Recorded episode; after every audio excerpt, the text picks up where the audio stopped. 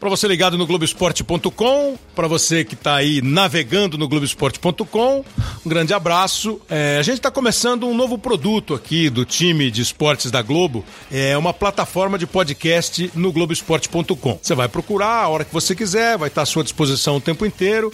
E eu fui convidado para fazer um e estou muito feliz, porque para mim remete ao começo da minha carreira, que foi no rádio, e eu acho um veículo sim espetacular. E eu estou me sentindo aqui como se eu fosse fazer, já estivesse fazendo um programa de rádio. E essa é a nossa ideia, para você conversar na hora que você quiser, você vai ouvir, interagir, participar e espero que vocês gostem. Aí quando foi, como é que nós vai chamar o programa? Ah, vai chamar. Aí falaram assim, hoje sim. Eu fiquei pensando, mas por que hoje sim?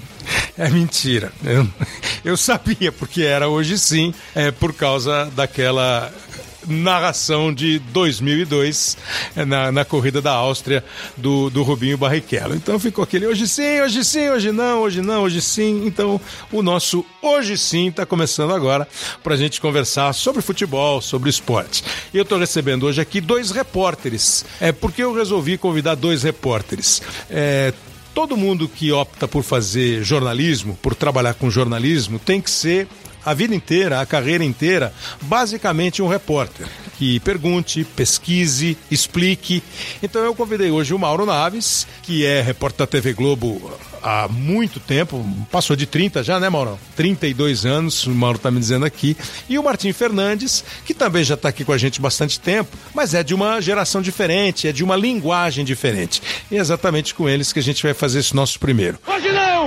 Hoje não! Hoje sim! Hoje sim!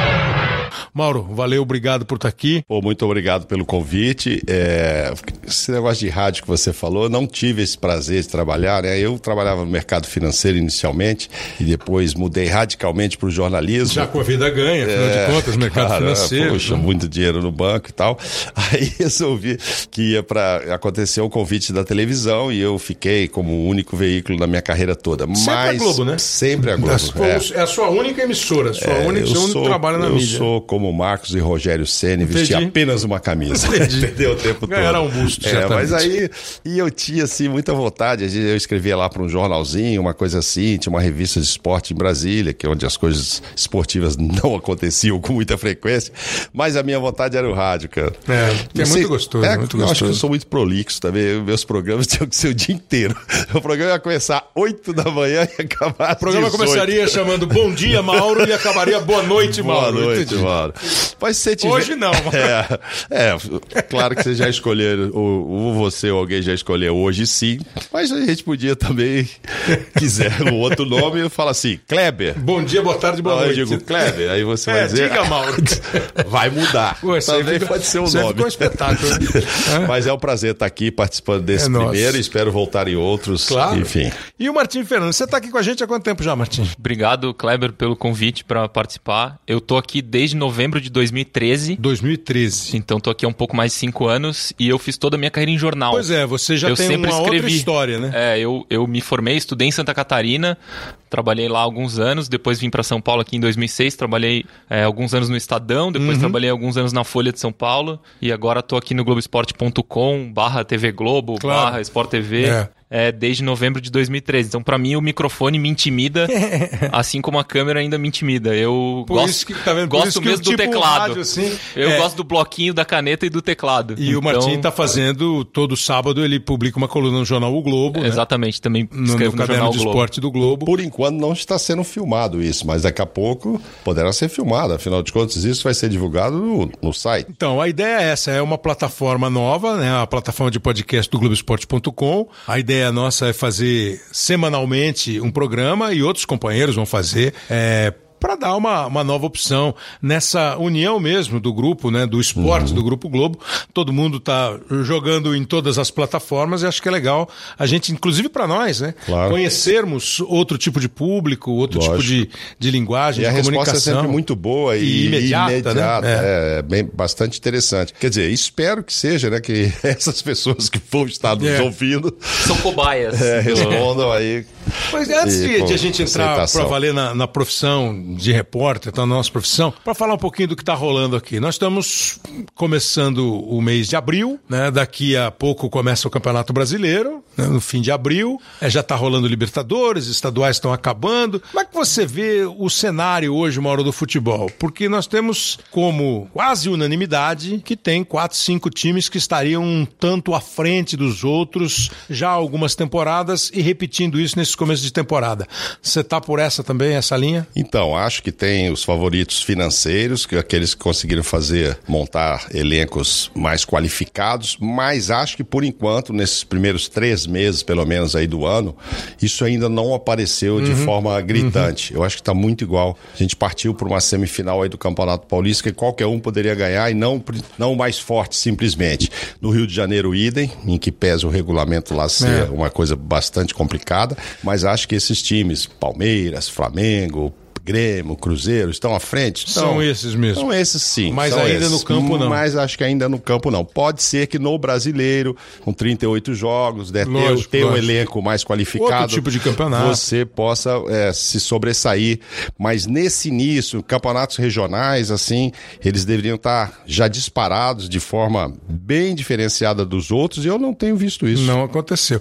O Martim tem como um, um- um caminho do trabalho dele de repórter muito o bastidor, né? É, o jogo de dirigentes, enfim, que a gente vai falar mais pra frente. É, eu acho um pouco cruel, Martim, a gente começar a avaliar um time pelo investimento feito. E eu explico, eu sei que a maioria não concorda, não. Gastou mais, tem que jogar mais. E eu lembro sempre uma frase que foi citada pelo Carlos Eduardo Mansur, seu companheiro de O Globo, e que faz o Redação Sport TV quase toda semana, que o Cruyff, uma vez, o Johan Cruyff, que foi um dos maiores jogadores da história, seleção da Holanda, Barcelona, Ajax, Barcelona, eh, e foi técnico do Barcelona, que ele falou assim, ó, saco de dinheiro não faz gol. Mas evidentemente que um saco de dinheiro pode ajudar Pode comprar quem um cara que faça faça gol. gol. né? Você gosta dessa, assim, quase obrigatoriedade do cara que gastou mais precisar ganhar mais? É, eu acho que é uma medida de desempenho importante. Eu acho que é importante cobrar desempenho de quem gasta mais. Mas eu não acho que seja um- uma fórmula assim, gastou mais, tem que ganhar mais. No Campeonato Brasileiro do ano passado, o São Paulo e o Inter lideraram o campeonato. E ninguém esperava. Exato. É, gastaram muito menos dinheiro que Palmeiras e Flamengo e tal, e, e, enfim, não ganharam por, por circunstâncias do futebol, não ganharam por causa de dinheiro ou falta de dinheiro. É, mas de toda maneira Lideraram o acabou sendo. Palmeiras e Flamengo a Acabou- dupla primeiro Sim, e segundo. no né? final acabou sendo, mas o, o futebol brasileiro especificamente, É. isso é, é- não é certeza de, Sucesso. de sucesso. Aí parece um pouco de crueldade que eu digo assim, o, o time que conseguiu ajeitar a casa financeiramente, mostrar uma responsabilidade financeira, Todo o direito de gastar mais Não, agora e era ele, montar primeiro um grande clube. Todos né? têm o dever de cuidar das finanças de uma maneira Claro. responsável. Porque Claro. se o clube não tem dono, eu não posso chegar aqui e começar a gastar um monte e passar para você um clube semi-falido ou com um, um montante de dívida quase impagável. Claro. Então o cara que consegue arrumar a Mas casa, não ele vai precisa, gastar mais. não precisa passar com lucro. O, o- este ano ainda a gente entrevistou o André Sanches, Uhum. que dizia sobre isso, que o clube não foi feito para dar lucro. Ele, É. não vai, ele não vai distribuir dividendo para os Certo. sócios nem para os torcedores. Você não pode passar devendo milhões, Claro, milhões, claro. mas é isso aí, uma forma equilibrada. Agora, não adianta você também ter um caixa... Uma um forma lucro- responsável, Responsável, É, é. eu acho que o Mas não- Grêmio achou um caminho ideal, assim, um meio do caminho. O Grêmio faz uma gestão responsável e isso acaba sendo é, um, um, um Reflete atrativo. no campo, né? reflete no campo. Todo mundo queria o Diego Tardelli. Quem tinha dinheiro para contratar o Diego Tardelli? O Grêmio. Porque estava numa situação boa. Então, quando você ajeita a casa ali, ajeita as contas, sobra dinheiro para gastar no E futebol. você então... fica atraente pro jogador. Exatamente, o cara vai, jogador, a gente sabe, Mauro sabe melhor que ninguém. O jogador se fala, sabe como é, sabe quem Lógico, paga, sabe quem não lógico, paga, sabe onde Clima, vai, o onde vai ambiente, ter calote, né? onde, onde vai ter bicho melhor. Claro que E- os times e mais ricos, diferença. uma vez bem administrados, a chance O de serem é mais assim. bem O sucedidos mundo é, é assim. maior. claro. No mundo é assim. Mas e no não Brasil, no mundo cara, mas- esportivo, no mundo É. corporativo, né? Então, mas é, quando o Martin estava falando anteriormente, me remeteu a, sei lá, Real e Barcelona, né? Ao saco de dinheiro. Ali, quem tem dinheiro tem os melhores elencos, todo ano só eles chegam. Eventualmente, um Atlético belisca uma coisa, o Sevilha dá um certo, certo trabalho. Mas no Brasil, isso não aparece de forma tão gritante, cara. Não. Essa diferença não aparece em campo de forma tão gritante. É, Pode então, ser que é- a gente é- vá ter de novo os quatro aí disputando. Vamos ver, os melhores. É, Cruzeiro, porque se a gente for hoje Flamengo. fazer uma previsão, que, que, É. que não é um, um- um esporte muito, Nossa muito praia. sadio. sadio. Mas é isso mesmo, quer dizer, porque agora, o, o que me parece, e aí pra gente entrar no campo mais mesmo, sim, você tem hoje elencos que são reconhecidamente mais fortes, Claro. elencos mais é, que oferecem ao treinador um número de opção muito interessante para que ele possa mexer no time, montar esquema A, esquema Claro. B, mas na hora do 11 contra 11, eu, eu vejo uma, uma, um equilíbrio muito maior. Além do esporte futebol ser um esporte que permite a você, primeiro, você não é obrigado a atacar, você pode passar o jogo inteiro na defesa. Ah, é bonito? Depende dos seus olhos. Mas assim, no 11 contra 11, você, e isso, 11 contra 11 é obviamente num jogo de futebol, especificamente num jogo de futebol, você não vai ter time passeando. Não, e assim, o futebol brasileiro tem umas particularidades que são boas. Ainda bem que o campeonato brasileiro não é o campeonato alemão, que a gente já sabe quem É, vai ganhar. é, é. O Cruzeiro, no ano passado, por exemplo, tinha time para ser campeão brasileiro. Mas Escolheu. o, campe... o particularidades de calendário e tudo mais, o Cruzeiro escolheu a Copa do Brasil e ganhou E a Copa certo. do Brasil. É que isso é muito co- complicado, né, Martins? É relativo, o, Grêmio, né? o Grêmio escolheu a Pois é, Libertadores. e não ganhou, mas no ano anterior O Palmeiras deu certo. escolheu a Libertadores. Ganhou o brasileiro. É, então. Aí o elenco do Palmeiras fez uma Fez a diferença, diferença. Aí o Cruzeiro poderia ter perdido a final para o Corinthians, sendo muito superior tecnicamente. Como o Flamengo perdeu Chegou- na final. chegou no Claro, jogo como igual. o Flamengo perdeu a semifinal. Exatamente, como o Flamengo perdeu e o Corinthians chegou ali e se via que o Cruzeiro era um time muito mais forte. Mas vai que não sai um pênalti. Porque não, é o estilo não- do jogo, do campeonato, É, da competição. Porque claro. o Corinthians, e que tá uma discussão longa, é, para muita gente o ano de 2018 pro Corinthians foi ruim. Tem cara que fala assim, pô, como assim ruim? Foi campeão paulista, semifinalista da Copa do Brasil, foi pra final de um campeonato, ganhou outro, foi ruim. O futebol apresentado não foi ótimo Não foi bom. né? né? Mas o resultado, você pode ficar ali. Tanto não foi bom que o Corinthians foi buscar Se de volta o. Carilli. Sim, não, o, Carilli claro. foi, o, o Corinthians foi contratar um sem número de jogadores, né? Todo torcedor quer que o time dele ganhe o campeonato estadual, depois a Libertadores, Copa do Brasil antes e feche com o Brasileirão. São quatro títulos que os clubes. Só O cara quer ganhar os quatro já quatro. tá Já tá bom. É. Se der o Mundial depois. E aí ele vai É. falar que não jogou bonito no final aí desse É, bobear. mas, Então, assim, a gente tem o Campeonato Brasileiro começa agora. Em julho tem já mata-mata de Libertadores, oitavas Uhum, de final.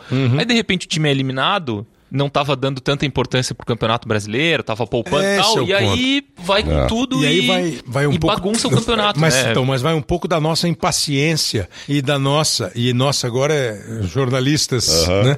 e analistas, porque é, nós. Nós precisamos ponderar sobre o momento que está sendo vivido. É, uma vez eu estava ouvindo um, um- um companheiro falando assim, e ele estava certo, eu- era tipo abril, maio.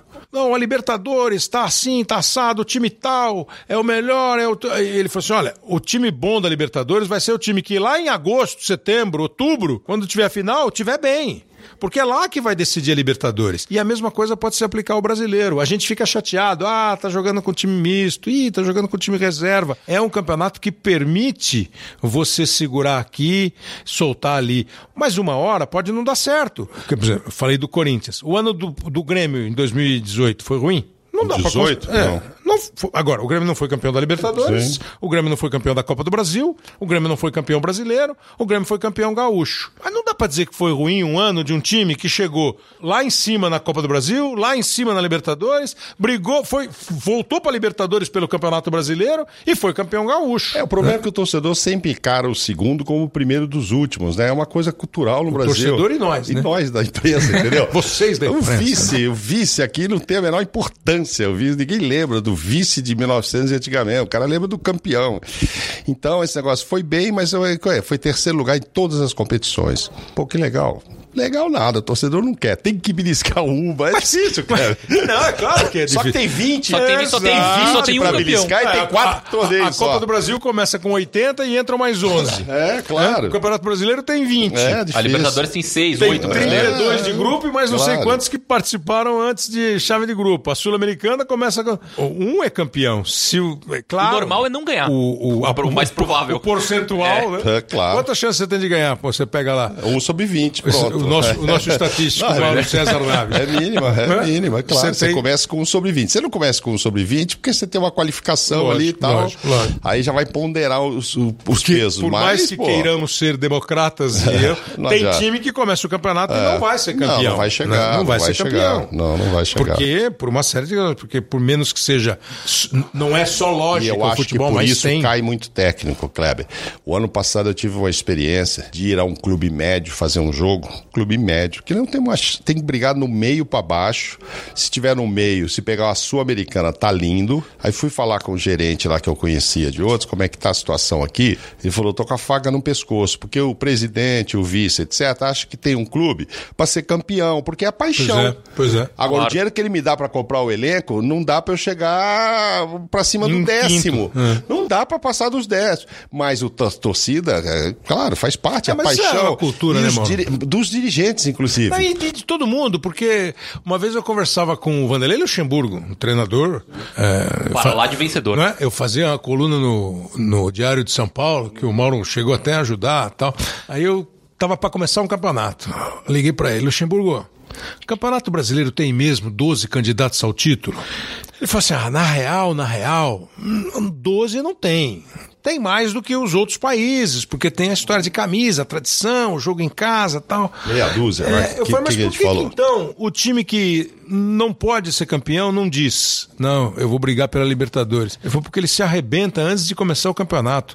Se eu tô num time e acho que eu não vou ser campeão, mas eu digo isso no começo do campeonato, eu antecipo um problema que eu vou ter só lá na frente. ser Desmotiva, desmobiliza, né? É. É. Pô, o cara tá aqui achando que não vai ser campeão, então esse cara não tem apetite. É, esse cara não serve pra, pra gente. Vamos trazer um cara que vai pensar grande. E aí fica um pouco de um enganationzinho e uma queda muito acentuada. É, é esse negócio de queda aí que. é, A gente viu o problema do Sidão agora, o goleiro. Ele quis colocar o Goiás num patamar diferente do São Paulo e eu acho que ele não tá errado nisso, mas o torcedor do Goiás não admite. não quer saber. admite. Claro. Agora eu pergunto, quando começa o campeonato, será que o torcedor do Goiás acha que o time vai ser campeão? Ele quer que seja. Mas se ele botar o pé no chão e olhar para os outros aí, não é para chegar lá Não, em cima, e é para depois- chegar ao máximo possível. E Mas é depois de difícil. Passar- Pode até chegar, e de- mas é muito difícil. Depois de passar algumas temporadas fora da Série A, Uhum. é, o pé no chão sugere vamos nos manter na Série A. Claro. E aí o campeonato vai mostrar o que nós podemos De fazer, onde nós podemos chegar. e tal, não blá, é o Goiás. é, Pô, o Internacional ano passado subiu e foi colocado em dúvida o que o Internacional poderia fazer no Campeonato 2018. Liderou o campeonato. Liderou o campeonato, chegou bem, se classificou direto para a Libertadores e fez um, um ótimo ano, né? É, só tem a melhorar, só tem a melhorar. O, o negócio de dentro do campo, porque esse negócio de queda de, de treinador e tal, é, me parece fazer com que o futebol fique tenha ficado um pouco mais. Se eu não, não, não vamos chamar de covarde, mas ficou um pouco menos brilhante. É, o gol passou a ser um detalhe mesmo, de verdade. E não o detalhe do Parreira lá, que é meio maldade com o Parreira. né? Maldade com o Parreira, Porque é. ali a- o contexto era outro. Né? Pô, nós temos um time que joga bem, cria oportunidade, fazer o gol é um detalhe. Pô, como assim é um detalhe? Claro, porque às vezes você não consegue fazer gol. Às vezes, por alguma razão, o adversário, o goleiro, pega tudo e tal. Mas não era que o gol era um detalhe porque não precisava fazer gol. Mas é, hoje vocês veem um futebol assim menos faminto, menos com mais vontade, eh, lembrando de novo do professor Luxemburgo, com mais medo de perder do que vontade de ganhar. Eu acho que no futebol brasileiro tem um pouco disso. A nossa, no ano passado teve 29 trocas de técnicos Uhum. na Série A. Em 38 rodadas. Só perde Em 20 times, ou seja, teve times que- para 2015 com 32, foi o segundo, o segundo Isso. maior número, né? Então, isso cria um ambiente em que perder é proibido. É. Perder. Perder significa perder o emprego também. Ninguém Exato. quer perder o emprego. Então ninguém arrisca. Se cria um ambiente em que arriscar é muito difícil. Propor uma coisa diferente, jogar pra frente é mais arriscado. O cara fala: "Pra que que eu vou me expor se eu se é difícil, é mais difícil construir, mais difícil ganhar. que eu vou ficar defender. aqui, me defendo É, e tal". isso, é, isso é tão louco que na hora que a gente vai começar a conversar, você fala assim: pô, um time tal empatou cinco, ganhou uma, empatou quatro. O time tal tá cinco jogos sem perder, hein? Isso fez quatro. Aí ele perde o sexto. Fez Agora sete ele tá pontos. cinco jogos sem ganhar. Fez sete pontos em cinco. Não, mas aí ele tá cinco gente- sem ganhar, entendeu? Você ganha e empata É. três. Quatro jogos já sem ganhar. Aí no quinto jogo, você perde. Aí você já tá quatro sem ganhar. Você não tá mais quatro sem perder. Isso. Não, e se você contar o, o- o número de pontos que esse time Claro, faz contra claro, um que claro. perdeu três, mas Claro, ganhou três, claro. esse cara fez nove pontos e tal. Não, a gente nunca vai ter isso, mas eu imagino que se um técnico e um time começar o Campeonato Brasileiro e conseguir 38 empates, esse técnico não vai cair. Mas o time Mas vai. o time vai. O time vai fazer 38 pontos. Não, ele vai cair. Ele vai técnico cair. não vai, Vai, cara. vai, vai, vai. O técnico só Com cai 30 cadê? Só cai quando com, perde. não, né, com- no 35 ele cai. Fala, vai embora. Cara, não dá. 35 empates. Mas, mas nem o empatite vai aguentar. Kleber, o cara. Dá, a gente nunca vai ter essa situação, evidentemente. Mas eu acho que não cai, cara. O pior é isso. Esse aí, os caras vão se segurando, segurando. Então tenta ganhar um, cara. É, tenta ganhar um. Não, é, também é. é. Sabe, tenta Porque ganhar. a conta é simples, né? Simples, Se você, conta. Quatro você- empates, quatro quatro empates, pontos. quatro pontos. Se você. Duas, derrotas, duas vitórias. Seis pontos. Seis pontos, cara. Não, aí, faz diferente. Quatro empates, quatro pontos. Aí você, em quatro jogos, perde dois, ganha um e empata um. Quatro pontos quatro também. pontos. Você tá na frente porque você tem número de vitória. É o primeiro critério. Então vale arriscar mais, né? Duas derrotas, um empate e uma vitória. Quatro Só que se essas duas derrotas são dois clássicos, acabou, amigo. Segunda-feira, tchau. É, aí a história dos três pontos é sempre a mesma coisa, não é a mesma quer coisa. dizer, né? vocês estão muito comentaristas. Eu quero saber o Estamos seguinte: o que, que é ser repórter pra você, Martim? É tentar levar pro torcedor, pro leitor, pro ouvinte, alguma coisa que ele não sabe, que Hum. ele não saberia se não fosse a gente. Mesmo sendo um assunto que todos nós nos achamos especialistas, Pois é, essa é a parte difícil, né? Porque futebol, todo mundo, todos nós crescemos apaixonados por futebol, vendo futebol, indo em estádio, então a gente acha que sabe. É, então acho que o que a gente, como repórter, tem que fazer é tentar explicar, tentar contar pro torcedor coisas que ele não saberia se não fosse o nosso trabalho. Ainda mais hoje, que todos os clubes, todos os jogadores, todo mundo se comunica diretamente com o torcedor. É, a gente tá ficando um pouco desnecessário, assim, né? O tor- Tem muita gente que acha que a gente não é mais necessário. é, mas, é um, é um mas a interme- gente é um é, sim. intermediário dispensável. né? É, mas a gente é necessário Claro. sim, né? Cada vez mais até necessário. Até pra não ter só a versão oficial. Exatamente. Então eu acho que é isso, tentar contar pro torcedor alguma coisa que se não fosse o nosso trabalho ele não saberia. É, eu vou nessa linha aí, Kleber, assim, só que eu não sou. um- A gente sempre diz, ah, repórter aqui é um contador de histórias e tal. Mas eu nunca tive, assim, como especialidade escrever texto. O meu negócio é mais informação. Hard news é, meu, Sim. é o meu caso, né? Eu, eu, eu brinco muito com o Tino Marcos, quando a gente tá na seleção e tal. Época de Copa, tem aqueles perfis que ele faz dos jogadores, né? Aí eu digo que eu gosto assim, o Tino entra no Jornal Nacional, oito minutos, matéria com o Neymar, e Neymar foi pobrezinho, Neymar sofreu, andava de ônibus, fazia isso, o pai ganhava salário mínimo, mas o menino venceu, hoje é milionário, mora num castelo. comovente e Ah, bonito. comovente. Aí volta lá pro, pro William Bonner, assim, tá todo mundo, todo mundo já chorando com a história que o Tino contou. Aí Você o William gosta do Bonner... dia do treino? Não, William Bonner. Bom, agora vamos às últimas notícias com o Mauro Naves. William, boa noite. O Neymar foi descer a escada aqui na concentração, torceu o pé, está fora do jogo de amanhã. Pronto, entendeu? Eu tô ali pra isso, pra informar. Aí você vai falar, pô... Não, É, é- é mais, é, mais o factual, factual. mesmo. né? O que que tá Gostei acontecendo? do hard news. Hard news, é. É, porque assim, eu não saberia contar a história com a emoção que o Tino e outros tantos aí contam e tal, e que emocionar as pessoas, então eu vou pro noticiário. Agora, Agora, com então. credibilidade, né? isso aí, o claro, problema é a claro, credibilidade. claro. O, o, o, o, ter boas fontes pra te informar. Você Não não precisar pode- voltar depois, puxa, minha Não fonte me enganou. Então, eu ia te perguntar exatamente sobre a fonte. Você falou a palavra. A fonte no nosso linguajar é o cara que te dá aquela notícia que você normalmente. Conforme o assunto preserva a fonte, né? Você pode até dizer, olha, o De doutor, o o doutor fulano, médico da seleção, Se ele autorizar. acabou de me dizer que o Neymar torceu o pé na escada e não vai jogar. Isso. Agora, se alguém chegar pra você e falar assim, ó, o Neymar comeu o negócio aí, passou mal e nós estamos em dúvida se o resto do elenco também não vai passar mal. Mas, pô, não fala que eu te disse. Como é que você lida com fonte? Como é que você cria uma boa fonte? Um cara que te dá a notícia porque ele confia em você e você, naturalmente, precisa confiar nele para passar adiante a notícia. Claro, claro. E muitas vezes é, a pessoa. Ah, existem, né? é, pessoas né, no mundo futebolístico que Até eles, eles querem ser fontes suas para que você Hum. o divulgue. Entendi. Entendeu? Esse Tem não, quer, esse não quer que preserve a fonte. Não, que ao contrário, esse cara quer, quer aparecer. E esses são Tem os muito. perigosos. É, e esses são os perigosos. Essa é uma fonte luminosa, É. né? A Fontana de Trevi. Mas esses né? são os fonte- perigosos, porque qualquer coisinha, ele já, qualquer fofoquinha de bastidor, ele quer te contar, e aí você não tem, às vezes, como confirmar, então é melhor não falar. Mas você já tomou a Eu bola acho. nas costas de fonte? Não? O cara deu e não era bem aquilo e você segurou um pouquinho? Kleber, Assim, mais ou menos eu vou te dizer por quê. Eu poderia te dizer com toda certeza, não, não, não sei o quê, não é isso. É porque a gente, nesses 32 anos que eu tô de TV Globo, a eu pessoalmente nunca tive uma enorme preocupação com o tal do furo, ser o primeiro a falar. Se eu não tiver certeza, não tem problema, saiu na rádio lá, ah, quantas pessoas ouviram? X pessoas lá da rádio.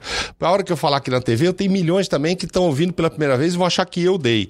Então, às vezes, eu não saio correndo, precipitado com. não, O eu seu espero. furo é quando você divulga e o negócio é. é, Porque se é não batata, é. Não, não, é porque assim, já tive várias oportunidades. Fulano tá contratando o Beltrano, o time tal, não sei o quê. E hoje, com muito site, rede social, etc., todo mundo já sai e coloca ali na frente e tal. Às vezes, quando você vai falar depois, Ih, mas isso aí eu já li aqui e tal. Só que quando ele leu e que a coisa não confirmou, ele não cobra o cara lá do Twitter, do Instagram, do Claro, etc, né? Mas- Mas a gente aqui ele cobra. E, mas é, é perigoso, sim. É ao longo da carreira você vai. Se você convive também mais com um time ou outro, Lógico, você tem mais fontes, lógico. você vai tendo mais intimidade. Tem um dirigente que gosta de você, outro não gosta. Eles se revezam, um quer aparecer, tem a política interna dos clubes, então às vezes o cara vem para falar mal do um, mal do outro. e, e, enfim, você tem que ir peneirando, peneirando e tudo. Mas acho importante que a hora que o cara me olha lá na televisão, fala assim, pô, se o Mauro falou, porque se a Globo falou, o Mauro falou, o cara acreditar. Isso, é fundamental pra mim. É, vê se você lembra dessa voz aqui, ô, ô Martim, e você que está acompanhando. Hoje sim. Mas é. Quanto, quanto? Estou perguntando você, quanto Não, não, melhor? 40 milhões. Então. É que está fazendo um diálogo comigo, então é Então, rapidinho. então, então, Por exemplo, então, vamos lá. nós- vamos pra lá. Vamos lá. O Neymar foi vendido. Todo, todo, todo clube. O senhor acha também ganha com todo isso, né, clube presidente? que acha que está sendo prejudicado com a convocação de jogador para a seleção brasileira. O presidente manda uma carta para mim, assina a carta e não terá jogador convocado pela seleção brasileira. Para encurtar a nossa conversa, pronto. Então, esse foi eh, a voz é do presidente José Maria Marim, que nessa ocasião era o presidente da CBF, e a pergunta foi feita pelo Luiz Carlos Quartarolo, no- na época repórter da Rádio Jovem Pan de São Paulo. E eu botei eh, esse trecho, a discussão, o assunto deles é até interessante. Mas porque o Martim acaba fazendo muita reportagem, né? Eh, inclusive conversando bastante com o Vanderlei Nogueira, que é também da PAN, eh, sobre esses bastidores do poder na CBF, que o momento não é dos mais, né? Depois o Marinho saiu, foi preso, o Ricardo Teixeira está meio sumido, mas todo mundo sabe que as autoridades estão esperando algum movimento. O Marco Paulo Del Nero a mesma coisa e a CBF agora acaba de empossar o novo presidente, que é o Rogério Caboclo, que vem para administrar a CBF nesse próximo mandato. É, esse tipo de cobertura, isso exige muito mais cuidado, porque aí você está mexendo com, com a honra das pessoas, né? É, com a liberdade das pessoas quando você divulga alguma coisa. É uma cobertura saborosa para um repórter ou ela é muito áspera, ela é muito espinhosa? É, as duas coisas, né? É, é saborosa, sim, porque você está convivendo com o poder mesmo, com as pessoas que mandam no futebol brasileiro de fato. É, e o cuidado que a gente tem que ter é o cuidado mesmo que o Mauro tem de não dar uma informação errada, é o mesmo que tem que ter em qualquer outra área do jornalismo, do jornalismo esportivo. É, e o cuidado extra que a gente tem que ter, que às vezes eu acho que até a gente falha, eu falho, mas a gente sempre tenta é traduzir isso pro torcedor, tentar mostrar o quanto isso é importante pro torcedor, porque só a política pela política do esporte é, um- é, é uma coisa chata, Então, mas desinteressante. você acha que conseguiu? O público hoje tem uma noção exata dos problemas que nós temos Tem, acho que tem. administrativos? Eu acho que tem. Eu acho que foi um assunto muito coberto, assim. É, foi uma coisa que cresceu no Brasil nos últimos anos, que era, era algo sobre o qual se falava muito pouco. A Pouco. CBF sempre era uma entidade muito fechada, É. muito opaca, assim. Aquele papo de que é uma entidade privada. privada, é, tal, mas aos poucos Que isso. usa um símbolo nacional público. Pois é, e que, enfim, essa é uma longa discussão, Lógico, né? Joga em lógico, estádios lógico. erguidos pelo poder público, é, times são patrocinados por empresas estatais, enfim, tem um. É uma discussão longa. É uma longa claro. discussão. Mas o cuidado é esse, tentar mostrar o quanto esse jogo de poder influencia no dia a dia do torcedor. Por que, que a seleção vai jogar no dia tal? Qual Uhum, vai ser o formato do campeonato? Por que, que seu clube vai se classificar para esse campeonato, não para aquele outro? Quem vai ser o técnico da seleção? Então, assim, cobrir o poder pelo poder é, é divertido e tudo, mas a, a gente tem que ter o, o cuidado, assim, de tentar mostrar pro torcedor, pro consumidor de informação que isso é importante para ele. Eu ouço, eu estava vendo hoje, antes de vir para cá, assim, revendo, né, claro, é, o jornalismo. Primeiro, primeiro coisa, ou- ouça os dois lados e não tome lado nenhum. Né? É, seja um, um, um elo entre o fato e a população. O quanto aquilo que você está noticiando é de interesse público. E procure mostrar para as pessoas esses dois lados, sem dizer. Você pode até hoje Com em dia. né? E- Não, é, é porque hoje em dia o exercício da opinião, hoje, Tá né, no nosso negócio, é muito grande. É muito estimulado até, né? Redes Claro, sociais. Claro. É uma troca de informação e de opinião. Você percebe que pode, com esse tipo de acontecimento, que é lamentável, é, você ter presidente preso, qualquer presidente. né, é lamentável, independentemente de, de- do motivo, da razão, da justiça ou injustiça. Você percebe que isso pode mexer com o poder ou ainda é uma coisa muito blindada? É, entende? Assim, Eu acho- os próximos podem ser mais Cuidadosos. e transparentes. Eu acho que sim, eu acho que tá Só ser acontecendo. cuidadoso é, mas É. cuidadoso e mais transparente. Eu acho que é um processo que vai demorar muito. A CBF, por exemplo, até hoje não torna seu estatuto público. Nós, a CBF é governada por uma constituição que nós não conhecemos, o torcedor não conhece. Isso é ruim. Apesar de tudo que aconteceu, a CBF ainda não se abriu a esse ponto. Mas tem melhorado, é, as coisas são mais claras, a gente sabe mais, sabe melhor os critérios para como as decisões são tomadas. Assim, tá melhorando, mas ainda tem um longo caminho para ser de fato uma entidade transparente, para o torcedor poder olhar e, e, e confiar no, no- em quem Pô, manda no é, futebol brasileiro. Que, que é um problema sério de instituições, né? Que todas devem se preocupar com isso. Eu acho, Kleber, assim, que a CBF, é, desse tempo todo que eu cubro seleção e etc., não cubro a CBF é, com a profundidade, claro, do Martim, mas acho que melhorou muito em vários aspectos. Então eu costumo comparar que é um avião, um Boeing, que está voando, que o problema está na cabine. De lá para trás, trocaram muitos comissários, etc., botou muita gente qualificada, tá muita coisa acontecendo O- interessante. O, banco, a cadeira está melhor, o assento está melhor. Os ali. assentos, é tudo premium, pode Entendi, não ser executivo, entendi. mas já é premium, tem mais espaço, tá Dá todos os departamentos, pernas, tudo. que não haviam departamentos lá de pesquisa, coisa de proteção para jogador, enfim, várias, vários, vários departamentos diferenciados, tecnológica, etc. Mas a cabine ainda está marcada pelos comandantes que estão É em- lógico, com lógico. problema. Espero, quem A sabe, cabine ainda tá partir- fechada e a tá gente não fechada. consegue ver o que tá acontecendo lá dentro. O avião tem caixa preta, ali é uma cabine toda, entendeu? Não, é, é que é meio como avião mesmo, né? Não é todo mundo que pode Não entrar na pode, cabine. agora bate que lá, não, cara, não é. pode entrar. A gente a- espera muito que a partir agora da- dessa mudança com o Rogério Caboclo, talvez o Martim possa entrar na cabine. Eu acho que não vou conseguir, mas o Martim possa aos poucos entrar na cabine e ver mais transparência. tem que tirar brevet, Quem pô. vê quem tá pilotando. Porque fica essa imagem, né, ruim, que você fala, pergunta pra qualquer um sobre a CBF, pô, pelo amor de Deus, vem a corrupção, vem tudo. Falar nisso, tá- o homem vai ser solto, não? Marim? É, deve estar. tem alguns meses ainda para cumprir.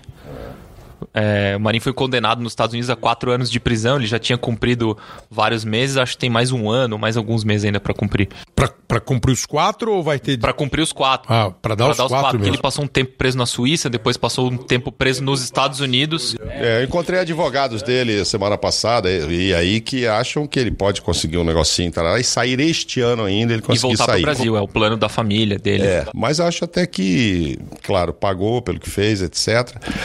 Mas a delação dele foi pequena, viu, Kleber? Eu acho que o cara ficou de boca calada, porque senão tinha, teria levado mais derrubou gente, né, Martim? De, derrubou menos do que eu esperava. Bom, pra, pra, pra, você falou de, de do avião. É porque são naves, né? Não, eu, eu sou aeronaves Exatamente. e tal. Você entende Exa que minhas, é, é, as comparações são sempre assim, né? meu caro Jaspion. Foi muito chamado de Jaspion já, né? já no tempo que é Jaspion estava no sucesso. É... Agora, você mesmo fez uma com o cara que eu acho que esse aí, acho que 98% dos jornalistas gostariam de entrevistar, né? É, que se alguém ouvir esse podcast e passar para ele falar que tá todo mundo torcendo para que ele esteja daqui a pouquinho mais do que bom, porque esse é, é uma fera absoluta. E o Mauro fez uma reportagem super bacana, recentemente, com o rei. Outra coisa que nos chamou muita atenção e é uma história também muito interessante, que é esse rádio, que é onde você citou o seu pai, ele ouviu a Copa de 50, é isso? É, você o acompanhou, vou botar aqui na sua perna. É, esse, esse, rádio aqui, que era a coisa mais moderna que tinha na época. Imagino. Isso aqui é, era uma lembrança da Dona Celeste, né, minha mãe e o seu Dondinho segurar para você. Não, meio, não, meio pesado. Não, tá bom, é. Tudo bem. Prazer estar você com ele aí. Deixa que é meu. É seu, é seu. com certeza. É verídica essa história que seu pai ouviu exatamente, a Copa de 50? Exatamente. A gente brincava no quintal, era garoto, né? Aí, no final, foi um silêncio danado. Eu vi meu pai chorando. Não sabia o que fazer, perguntei, o que que houve? Aí, pô, o Brasil o Brasil perdeu. Por mais indiferente que seja o esporte, o sujeito se sente nesse momento mais brasileiro do que nunca. Naquela época, é, todo mundo dizia, os, os, pais, né? Olha, homem não chora, homem não chora. Pô, pô eu tava chorando, claro. eu não sabia o que falar pro meu pai. Fiquei perto desse lado e falei assim, pai, eu vou ganhar uma Copa pro senhor. Né? Então, essa matéria foi para o Esporte Espetacular, né? Isso, foi. É, quando ele fala do rádio, você que está ouvindo, é um rádio bem antigo mesmo, daquele, nós estamos falando de 1950. E, e o choro do Dondinho e o choro de milhões de brasileiros, todo mundo já viu, pelo menos uma vez, uma imagem do Maracanã, aquelas pessoas chorando é, nas arquibancadas, alguns nem conseguiram chorar, mas olhavam e não acreditavam quando o Brasil perdeu para o Uruguai por 2 a 1 na primeira Copa, que foi jogada aqui no Brasil em 50 50 e o Brasil podia empatar. Anos, né? Pelé com o Pelé 10. com 10 anos, o Pelé de 40, né? Ia, ia fazer ia 10. fazer 10, é, tinha é. 9 anos. Agora, aí a promessa. Em 1958, aí nós separamos esse lance aqui, ó, para você ver como um rei promete e cumpre. E cumpriu oito anos depois. O seu Dondinho pôde ver ouvir e certamente chorou. Mas aí foi outro choro, entre outros por causa desse lance aqui, ó. Para no peito, domina. Drible espetacularmente, vai tirar a tira gol!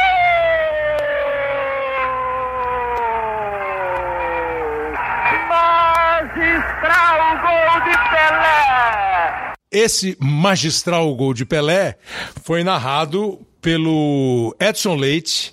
É, havia foram muitos os grandes narradores do rádio em São Paulo, mas houve uma dupla nessa época, Pedro Luiz e Edson Leite. Eles trabalhavam, acho que nesse, nessa, nessa época, em 58, na Rádio Bandeirantes, e narrava meio tempo cada um. Né? E na final narrou Pedro Luiz o primeiro tempo é, e o Edson Leite narrou o segundo tempo. E ele dá esse magistral gol de Pelé, que é o gol, se você fechar o olho um pouquinho, você vai lembrar, que é o gol que. Vocês perguntaram, que gol você gostaria de ter narrado. Foi, pô, esse, né? Gol de final de Copa do Mundo. O cruzamento feito, Pelé mata no peito, dá um chapéu no sueco e bate de primeira. Sendo um menor de idade. Sendo um menor de idade. Ele ia fazer 18. Isso é gol de final de Copa do Mundo. Foi quando ele cumpriu é, a promessa pro pai. E depois ajudou em 62, em 70. É, Kleber, ó, assim, é um privilégio, né? Eu tive algumas Tem, tem aqueles caras, mano, que você fala assim, quando você cruza com algumas pessoas, e entre, são muitas as pessoas, mas entre elas certamente está o Pelé. Aí um dia você vê o Pelé pessoalmente. Aí você olha e fala assim: pô, o cara existe. É, é de verdade, ele existe mesmo, né? No meu caso, foi sensacional. Eu, eu me mudei em 1988 para São Paulo. É, eu vi um jogo do Pelé em, em Brasília pelo Santos e, nada mais. O resto é tudo também de vídeo e tal. Apesar de eu ter idade, se eu morasse em São Paulo, poderia ter até visto mais jogos. E eu fui conhecer Pelé num restaurante, num bar. né? Não foi fazer uma matéria. Aí. Que é muito mais, Não, né, aí o próximo, pai. É, né? tinha uma amiga que era amiga dele, e nós sentamos na mesa, aí eu não sabia se eu falava, se eu pedia autógrafo, tira uma foto. Naquela época não tinha celular, tinha. aquela coisa de, de Tinha selfie. a máquina pra selfie toda hora e tal. E ó, ó, tô falando com vocês aqui, fico arrepiado, Não, é cara, porque assim, espetacular. Então, aí depois tive algumas oportunidades tal de. De, de entrevistá-lo, essa última, porque ele também você não, não- não entrevista ele todo dia. E tive também o privilégio de ir lá e entrevistar o sueco que levou o chapéu. Ah, isso é legal pra caramba. claro que quando completou 50 anos, nós fizemos especiais pro Jornal da Globo, Jornal Nacional, o Renato Ribeiro fez pro Jornal Nacional, o Renato, que hoje é nosso diretor aqui de esportes, e eu fiz uma série, uma semana pro. 2008. É, pro Jornal da Globo. E aí nós fomos entrevistá-lo, né? Tá, e aí eu me lembro, eu cheguei na casa, ele um senhor ainda altivo assim e tal, elegante, saindo com a mulher para assistir um jogo. Ele mora do lado do estádio, é, é em Gotemburgo, pode ser? É isso? É, o jogo foi em Estocolmo. É, mas ele mora em Gotemburgo, onde o Brasil começou a Copa a jogar. E ele mora lá. E ele indo pro estádio, bom, enfim, resumo da eu falei assim: você não, teve, você não teve vontade de dar um murro na cara? Ele faz o gesto assim, sabe? Ele falou: Nossa senhora, é que eu não achei ele pra dar um Não, murro. essa história ali, o, o, o colega nosso aqui, o Marco Antônio Rodrigues, que morava em Araraquara e um dia a zaga da Ferroviária era uma zaga forte, pesada, e o Santos do Pelé, ele foi jogar. Aí disse que no intervalo o, diretor da Ferroviária, ou no fim do jogo, o diretor da Ferroviária chegou pro zagueiro e falou, pô, você nem bateu nos negão? Ele falou, pô, eu não consegui nem achar os achava, é. eu nem via os caras passando, eles passavam, eu nem porrada consegui dar. Mas foi exatamente o que o sueco mais ou menos quis dizer pra mim, eu nem achei. E disse que é ao contrário, mas aí já é uma coisa de cultura, né? Ele falou assim: Claro, não, claro que eu na hora eu queria dar um eu murro. aplaudir. Aí lá na hora da comemoração, eu fui lá dar um abraço nele, neles todos e tal, porque era um time maravilhoso e tal. Mas tem uma história, o Mauro eu acho que tava num amistoso Brasil e Suécia em 2012, depois da Olimpíada de Londres, a seleção foi jogar um amistoso na Suécia, que era a Foi o primeiro gol do Pato pela seleção? foi, não, esse foi em esse foi 2008, né? Depois da Foi em Copa. 2008, era Eu acho que é contra a Suécia também, mas enfim. tá. Mas esse esse jogo em 2012 Ah, depois da Olimpíada. Depois da Olimpíada de Londres, era o último jogo do Hassunda, o estádio onde foi jogado. O estádio seria demolido e o último jogo do Brasil estádio foi um amistoso Brasil e Suécia. E na véspera do jogo, fizeram um evento que eles reuniram os vice-campeões de 58 que estavam vivos e, os, e vários jogadores brasileiros. O Pelé estava. A alegria daqueles suecos de encontrar os brasileiros depois de qua- 54 anos era um negócio muito comovente, muito bonito, assim. Eles estavam muito felizes ali. Ninguém ali tinha vergonha de ter sido vice-campeão. De Tinha ter um absoluto orgulho, assim. Nós estávamos aqui, Claro. fizemos história. A gente estava falando aqui de que o vice não vale nada no Brasil. Para aqueles lá, caras era uma eles- coisa, assim, muito Foi a única impressionante. final de Copa do Mundo. Cara, eu passei uma semana lá, orgulho, é isso que você falou. Eles têm orgulho de terem participado dessa final e principalmente porque depois. O Pelé virou o rei. Então, assim, eles não É. perderam com um time qualquer. Claro. O cara não tomou o chapéu de um cara qualquer. Ele tomou do cara que virou, Pelé. pô, do Não, rei. é que a Tem história, história também pra é contar antiga, pra né? todo mundo, né? Acho que é Zaluá, o goleiro, né? Que jogava no Corinthians de Santo André. Foi o primeiro gol do Pelé como profissional. Diz que ele tem um, tinha um cartãozinho. Claro. Zaluá, o goleiro que tomou o primeiro gol de Pelé. Pô, Ué, sensacional, pô. Andrada, o goleiro não vou do nem perguntar então pra vocês se tem alguém melhor que o Pelé, que vocês não vão vir com esse papo, você vai fazer comparação do Pelé. Não, não tem. Eu, fi- eu tive também a oportunidade de fazer a última reportagem no Brasil com a Ayrton Senna, que foi um grande ídolo, acho que o último grande ídolo do Brasil. É, por coincidência, e deveria ser Reginaldo Leme, Cabrini, qualquer um outro, você, Galvão, todo mundo que é envolvido com, com automobilismo, mas fui eu, escalado por José Maria de Aquino. Fui ao autódromo, ganhei um reloginho do, do, do Ayrton Senna que estava lançando um, um carro, uma marca de carro alemã no Brasil, e demos duas voltas no autódromo com ele dirigindo um carro, e lógico eu segurando naquele negocinho aqui do lado lá, que a Você gente é um chama de. motorista audaz, Ele, e é, um ele dando passageiro. 200 no carro particular do lado E de você fora. suando. E eu suando e dizendo, ô, para que você não é tudo isso não. e você deve ter lembrado, ele- dá uma derrapada, né? Que é o, é o último grande prêmio aqui, ele perdeu, né? Correndo, chegando, tentando chegar no Schumacher, e ele derrapa e o carro morre. e ele perde. Nós vamos repetir essa cena. Eu e Vanderlei Serboncini, uma vez com o Vanderlei dentro do carro, uma vez do lado de fora. E nós ficamos uma hora lá conversando, enfim. E é outro grande ídolo, que é o Ayrton, o Ayrton se foi. Mas Pelé é inigualável. Inigualável. Pra mim, é, cara bom é cara bom em qualquer época, em qualquer tempo. Quem é bom é bom. Quem é quem fez alguma coisa de uma maneira brilhante fica pra história. E assim, você vai comparar tempo. O Pelé jogaria hoje como o Messi jogaria com o Pelé, né?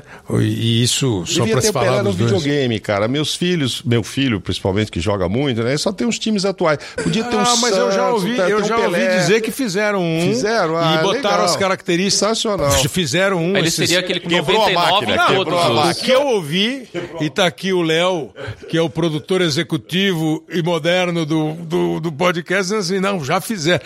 E parece que pelas características que botaram nele no computador, o cara joga pra caramba. Ah, porra, Nossa, que o bonequinho dele joga muito. Vai quebrar a máquina, Diz pô, que o lógico. videogame dele joga muito. Sensacional. Qual é, a, é, qual é o cara mais enjoado que vocês já entrevistaram, assim, que dá Leão, resposta? Muricy, nossos Muricy, amigos. Leão, é? Não, o Leão era meio bronco, né? Eu, assim, como, te- como repórter fazendo o clube, o Leão era, Era marrento, marrento, Leão- não é? Leão- Você Leão- gosta dele, que eu sei, Não, eu ele- também ele, gosto me, dele. Ele me, me trata muito bem. Não, Não, eu também, gosto também, Primeiro mas- que eu acho que foi o maior goleiro Sim, que eu vi jogar. O Leão, Tá jogava, marreto, o Leão né? jogava no Palmeiras já em fim de carreira, 86. Depois ele foi pro esporte e assumiu a direção técnica e virou treinador, né? Aí o Leão, não era eu que estava na reportagem, era um colega, na TV Gazeta. O Leão tomou um gol do Edel. O Edel jogava no São Bento e ele no Palmeiras. O Edel que depois jogou no São Paulo. O Edel bateu uma falta na intermediária. Bola foi, passou, o Leão tentou, não pegou, gol do São Bento. Aí o repórter perguntou pro Leão no vestiário, Leão, como é que foi o gol? Ele olhou e falou assim, de falta. Vê se ele falou que ele Não, falhou. Marreto pra De caramba. falta. é. Eu já, já peguei. O Murici, o professor Murici. Não, eu já peguei mais como O técnico. Muricy né? no São Paulo jogou. era. Não, eu fui setorista do São Paulo quando o Não, Muricy era difícil, técnico. o Muricy era brabo. Bravo, Dá uma cara. resposta atravessada. Muricy, assim, o, o, o que eu acho que era um mérito é que o Muricy dava a resposta atravessada pro Mauro Naves, que já É, era o Mauro Naves aí. da Globo, e pra mim, que Deixa era ver, um deixa repórter ali. Vamos ver se é verdade, vamos ver se é verdade, vamos ver se é verdade. A palavra, você usa a palavra bacana mesmo? É, é legal? É, Bacana. um- é uma coisa. É uma. É Não, uma, não gosto. é uma atitude legal? Não gosto. Não gosta? Tem certeza? É, o- a, Sabe. direto- a- a diretoria não confirma. Então, então não aparece. Ô Você Muricy, tudo acha, você não, sabe, não tem nada. Ah, é uma coisa, acha, eu acho. É um negócio que todo mundo acha. Não tem negócio de achar, tem que ter certeza. e isso ele tá falando quando ele perdeu algum jogo, perdeu algum ponto. Não, mas foi assim, ótimo. Teve um momento brilhante, né? Os títulos de 6, 7, 8, 2006, 7, 8. Depois foi campeão no Fluminense e foi campeão da Libertadores em 2011 com o Pelé eh, levando ele pro campo. Aliás, se professor Murici não der cano, no próximo, hoje sim vai ser dia de Murici. Vai ser dia de Mas quem o vê hoje aí como comentarista e tal, é, tudo bem, de vez em quando ele dá lá umas, umas tiradas, etc. Mas é um Murici muito diferente do que a gente tá bem Muricy mais tá leve, hein? feliz, Cor- coração, tá tranquilo. coração, coração batendo calmo, né? Não, mas é muito interessante, porque tem O muitos princípio caras. dele, cara, só pra você ver, você pode concordar ou discordar. Eu achava que ele sempre falava, olhando pra gente, como se a gente não entendesse nada de futebol.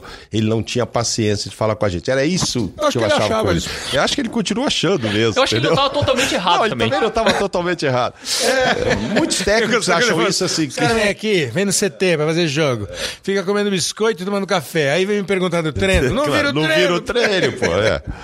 Comentarista nunca perde jogo. Nunca, Não, mas nunca tem perde outro. jogo. Essa não frase é isso? boa. Comentarista nunca perde jogo. E- Narrador e também. ele, né? ele, ele, ele, ele e o Léo meteram essa. Pô, ele, pô, eu tô sem trabalhar há três meses, tô invicto. É, Pô, exato. dou palpite, Claro. substituto, É sofá aí. de casa, nunca perdi o jogo. Quem perde é o cara lá. Mas assim, acho que tem entrevistas. Agora, o, o entrevistado bom é o quê? O cara que. Esse tipo de entrevistado é legal. O cara que fala, Não. sabe, Romário, pô, eu ganho, eu ganho, eu sou o melhor mesmo, eu jogo mais que todo mundo. É, é o tipo de entrevista, assim, que é legal, é, é, é, é saborosa. Ah, entrevistado, entrevistado E é sincero. desafiadora. Sim, sim. Entrevistado sincero que é É. bom, né? O chato é o cara que fica em cima do muro. Porque tem que bastante, não não, fala tem? nada. Seleção, Mauro, não tá hoje muito. é, hoje não. Hoje, Hoje não, sim, hoje, hoje não. não, hoje Ah, sim. Vocês vocês perceberam? Foi sem querer, mas foi o natural que saiu bom, né? Hoje não, mas de algum tempo sim.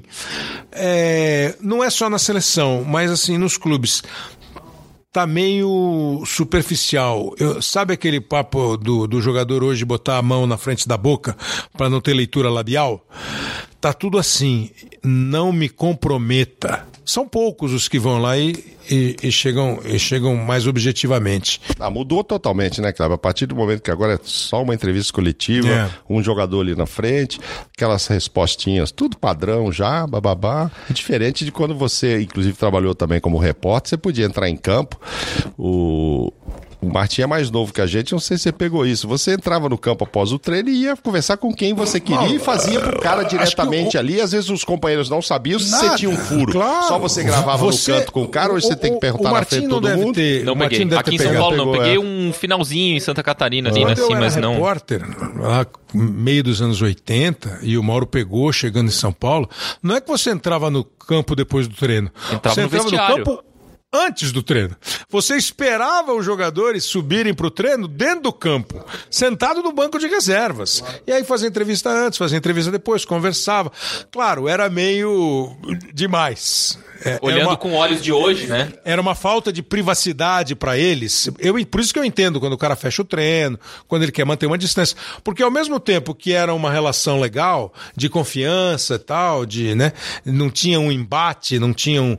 Porque acho que hoje, assim, do mesmo jeito que a gente faz, pô, esses caras do futebol, eles falam esses caras da imprensa. Não tem como. Tem ergueu-se um muro que muro. eu acho que é muito difícil derrubar, né? Eu acho. E tem, assim, e- e- falando com, com gente mais velha, assim, que cobriu há mais tempo, e mesmo Não com é jogadores. caso, com- né? Não, não, Não, não, é, de Nós somos, mais, nós só com ex-jogadores. experientes. E, e também com ex-jogadores Menino. tem uma, uma, uma distância social entre repórter e jogador Que foi que, menor. que foi- já foi muito menor. Antes corria o risco de você ir num restaurante, num lugar, encontrar um jogador, talvez frequentar o Não, mesmo e lugar. houve relação de Eu nunca tive, assim, relação Sim, de mas de amizade, proximidade, mas né? houve, houve- Hoje, hoje eu não tenho a menor condição de frequentar nenhum lugar que um jogador de futebol de um clube de Série A. Ah, Os caras entendi, ganham quer dizer, 100 entendi. vezes É, mais do que eu. Houve uma mudança de padrão. Houve uma mudança de padrão, É, o mas futebol aí é disparou mas aí é um e, pouco e criou-se um fosso. de tudo, né? né?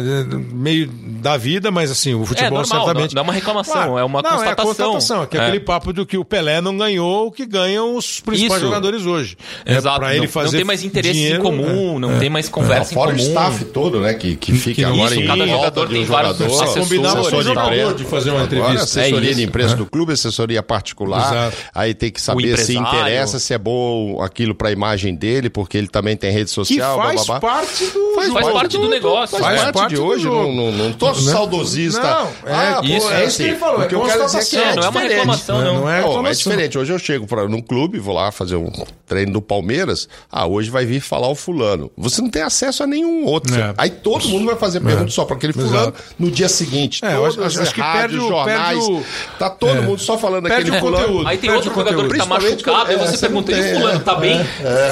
Porque É, você não tem a informação É, que... eu às vezes fico um pouco em dúvida desse tipo de pergunta que a gente faz, né? É, Exatamente, você vai fazer a seleção brasileira e o Neymar tá fora, né? Aí você fala assim, mas vem cá, o Neymar, o Neymar não vai jogar, como é que vai ser? Por que, que o cara vai responder? Pois é. Não, lógico, o cara que vai entrar, vai dar todo o seu melhor, aqui é um grupo, todos nós estamos prontos. Pô, o cara vai responder o quê? O Estamos que- quebrados. Sem Pois o é. Neymar nós não vamos conseguir jogar, ó, no mínimo 2 a 0 pros caras, chance zero. Pois né? é, cara, mas se hoje em dia eu tivesse descoberto o ponto eletrônico na orelha lá do Ricardinho, que hoje trabalha aqui no grupo também, é, aquela, aquele fato que aconteceu na semifinal de 2001 do ponto eletrônico, hoje para apurar um negócio desse é, É. totalmente diferente.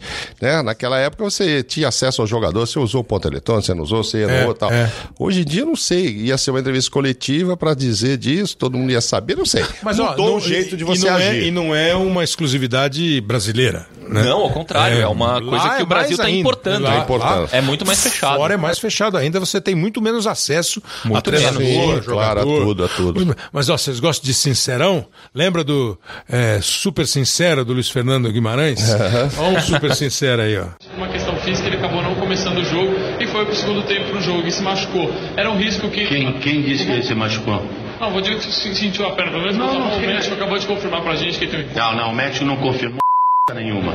Não confirmou nenhuma. Se não vem aqui me, me, me, me botar a palavra na boca do médico, que ele não falou coisa nenhuma. O que ele disse é que ele tem uma fibrose. Esse super sincero. Não sei, não sei se vocês identificaram pelo sotaque. Bate, ufa, ufa, abá. É Luiz Felipe Scolari. Difícil também foi de então, tratar. mas isso, isso aí faz tempo já. Isso aí foi da outra passagem dele pelo Palmeiras. Ele estava falando do, do, do Valdívia. Eu não sei se ficou claro quando ele quis dizer que o cara não estava machucado. Se vocês tiveram a noção exata de que ele não acha que o Não, cara estava que machucado. Assim, é, Não, o médico vezes- não falou, né? O- ele disse que o repórter quis colocar a palavra da boca do médico. É, mas que. Mas, enfim. e- não, e falou a palavra sim, com todas as, com todas as letras. Mas eu, eu, acho, eu acho interessante quando Mas o é cara, legal, é a bom. contestação.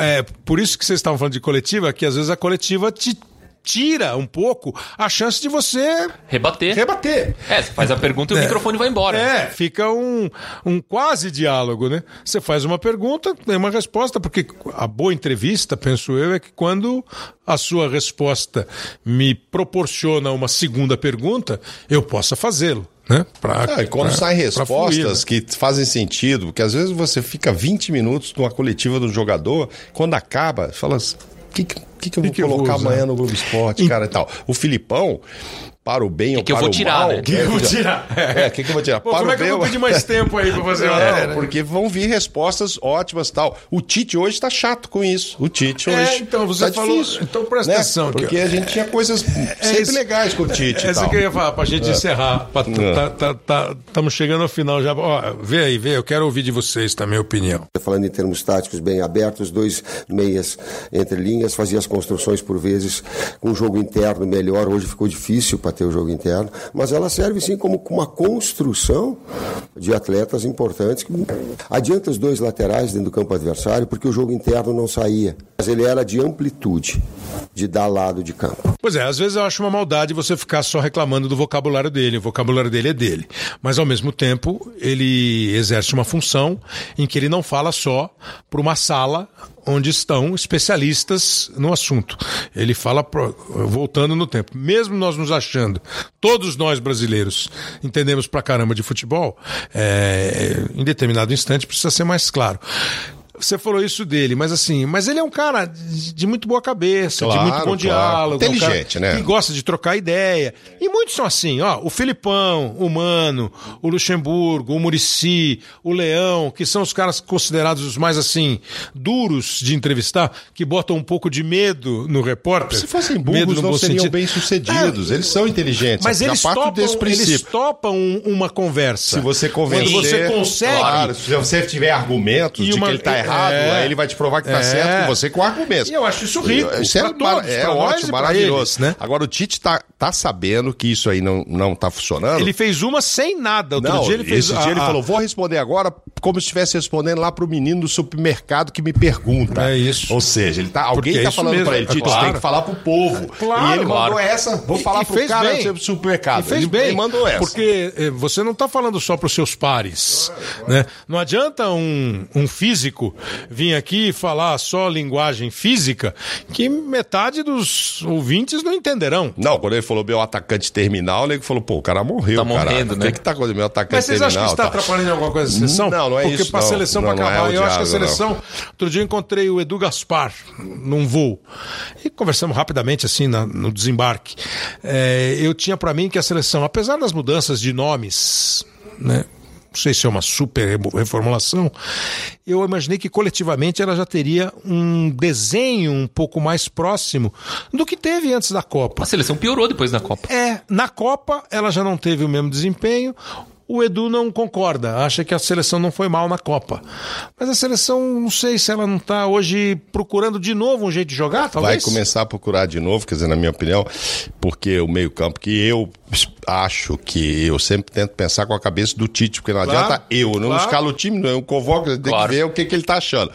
Eu imagino que ele apostava muito no Paquetá arrumar ali aquele meio-campo. Acho que já não, Não deu, tá convencido Não tá disso. convencido disso, então Também vai ter que que começar a arrumar de novo. O meio-campo, né, é o fundamental ali. E aí, depois da Copa América, que é uma preocupação sim fazer uma boa Copa América, é preciso dar uma boa resposta, ele vai começar- ter que começar de novo. Eu estava lá conversando com um membro da comissão técnica, a gente imaginando quem são já os pilares para 1900 e ah, para 2022 no Catar? Quem hoje você tem lá que você fala, bom, esse vai chegar. Aí você fala o goleiro, o Alisson, vai Certo. chegar. O Marquinhos, ok, posso apostar.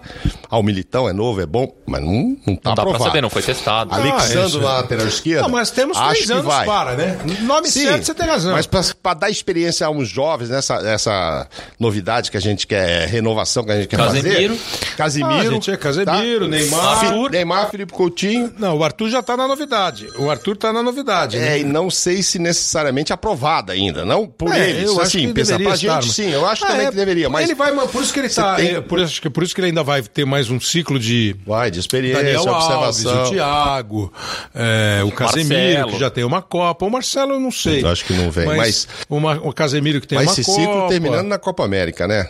Hein? Não sei, não sei. Você vai não ficar sei. levando o Daniel Alves sei. de novo, o Thiago. Não dá pra levar o Thiago e o Miranda. Então escolhe um, eu vou, eu vou caminhar com o Thiago. Não vou levar o Miranda. Não vou chegar É, com os dois é, lá. É, é. Marquinhos e mais É, um. Esse eu- mais um ainda. Eu fico muito naquela assim, acho, acho que Copa do Mundo tem alguns jogadores que você não precisa testar.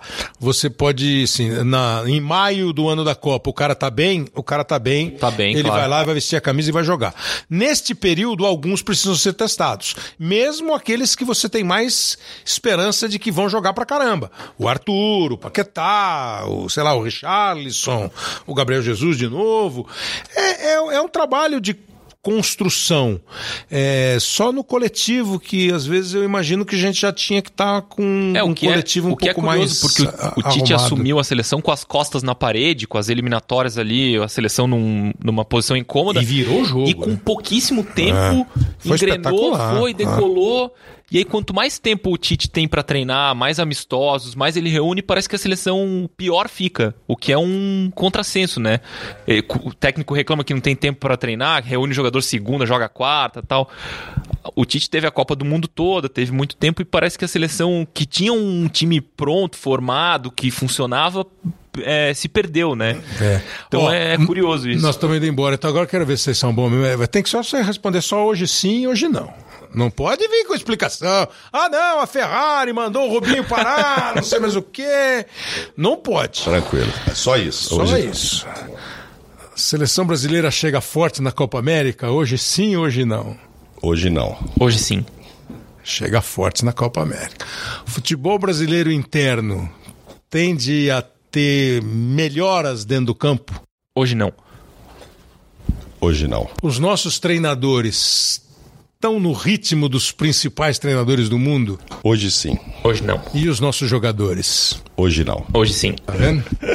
É por isso que é hoje sim, hoje não. Hoje sim ou não, não é? É que eu tô imaginando se vocês fossem, se vocês fossem diretores da Ferrari, eu no carro, o piloto tava morto. É verdade. Hoje sim, hoje não. Freia, acelera. Por isso que o Mauro é o acelera. presidente. É, eu acho que. Freia, acelera, freia, eu acho que a acelera. seleção vai ganhar essa Copa América, mas não chega forte. Vai se fazer forte a partir de montar o novo time a partir de maio, enfim. Mas vamos ganhar a Copa Eu acho que América. dá tempo, acho que os técnicos brasileiros é, não tão bem, mas não por culpa deles, não só por culpa deles, acho que eles têm culpa, mas o sistema do futebol brasileiro joga contra eles. E acho que nossos jogadores estão bem, continuam sendo cobiçados na Europa, continuam sendo Tá protagonistas e vendo? tal. Ficaram um monte de hoje sim, hoje não e já vieram com talvez, quem sabe. é.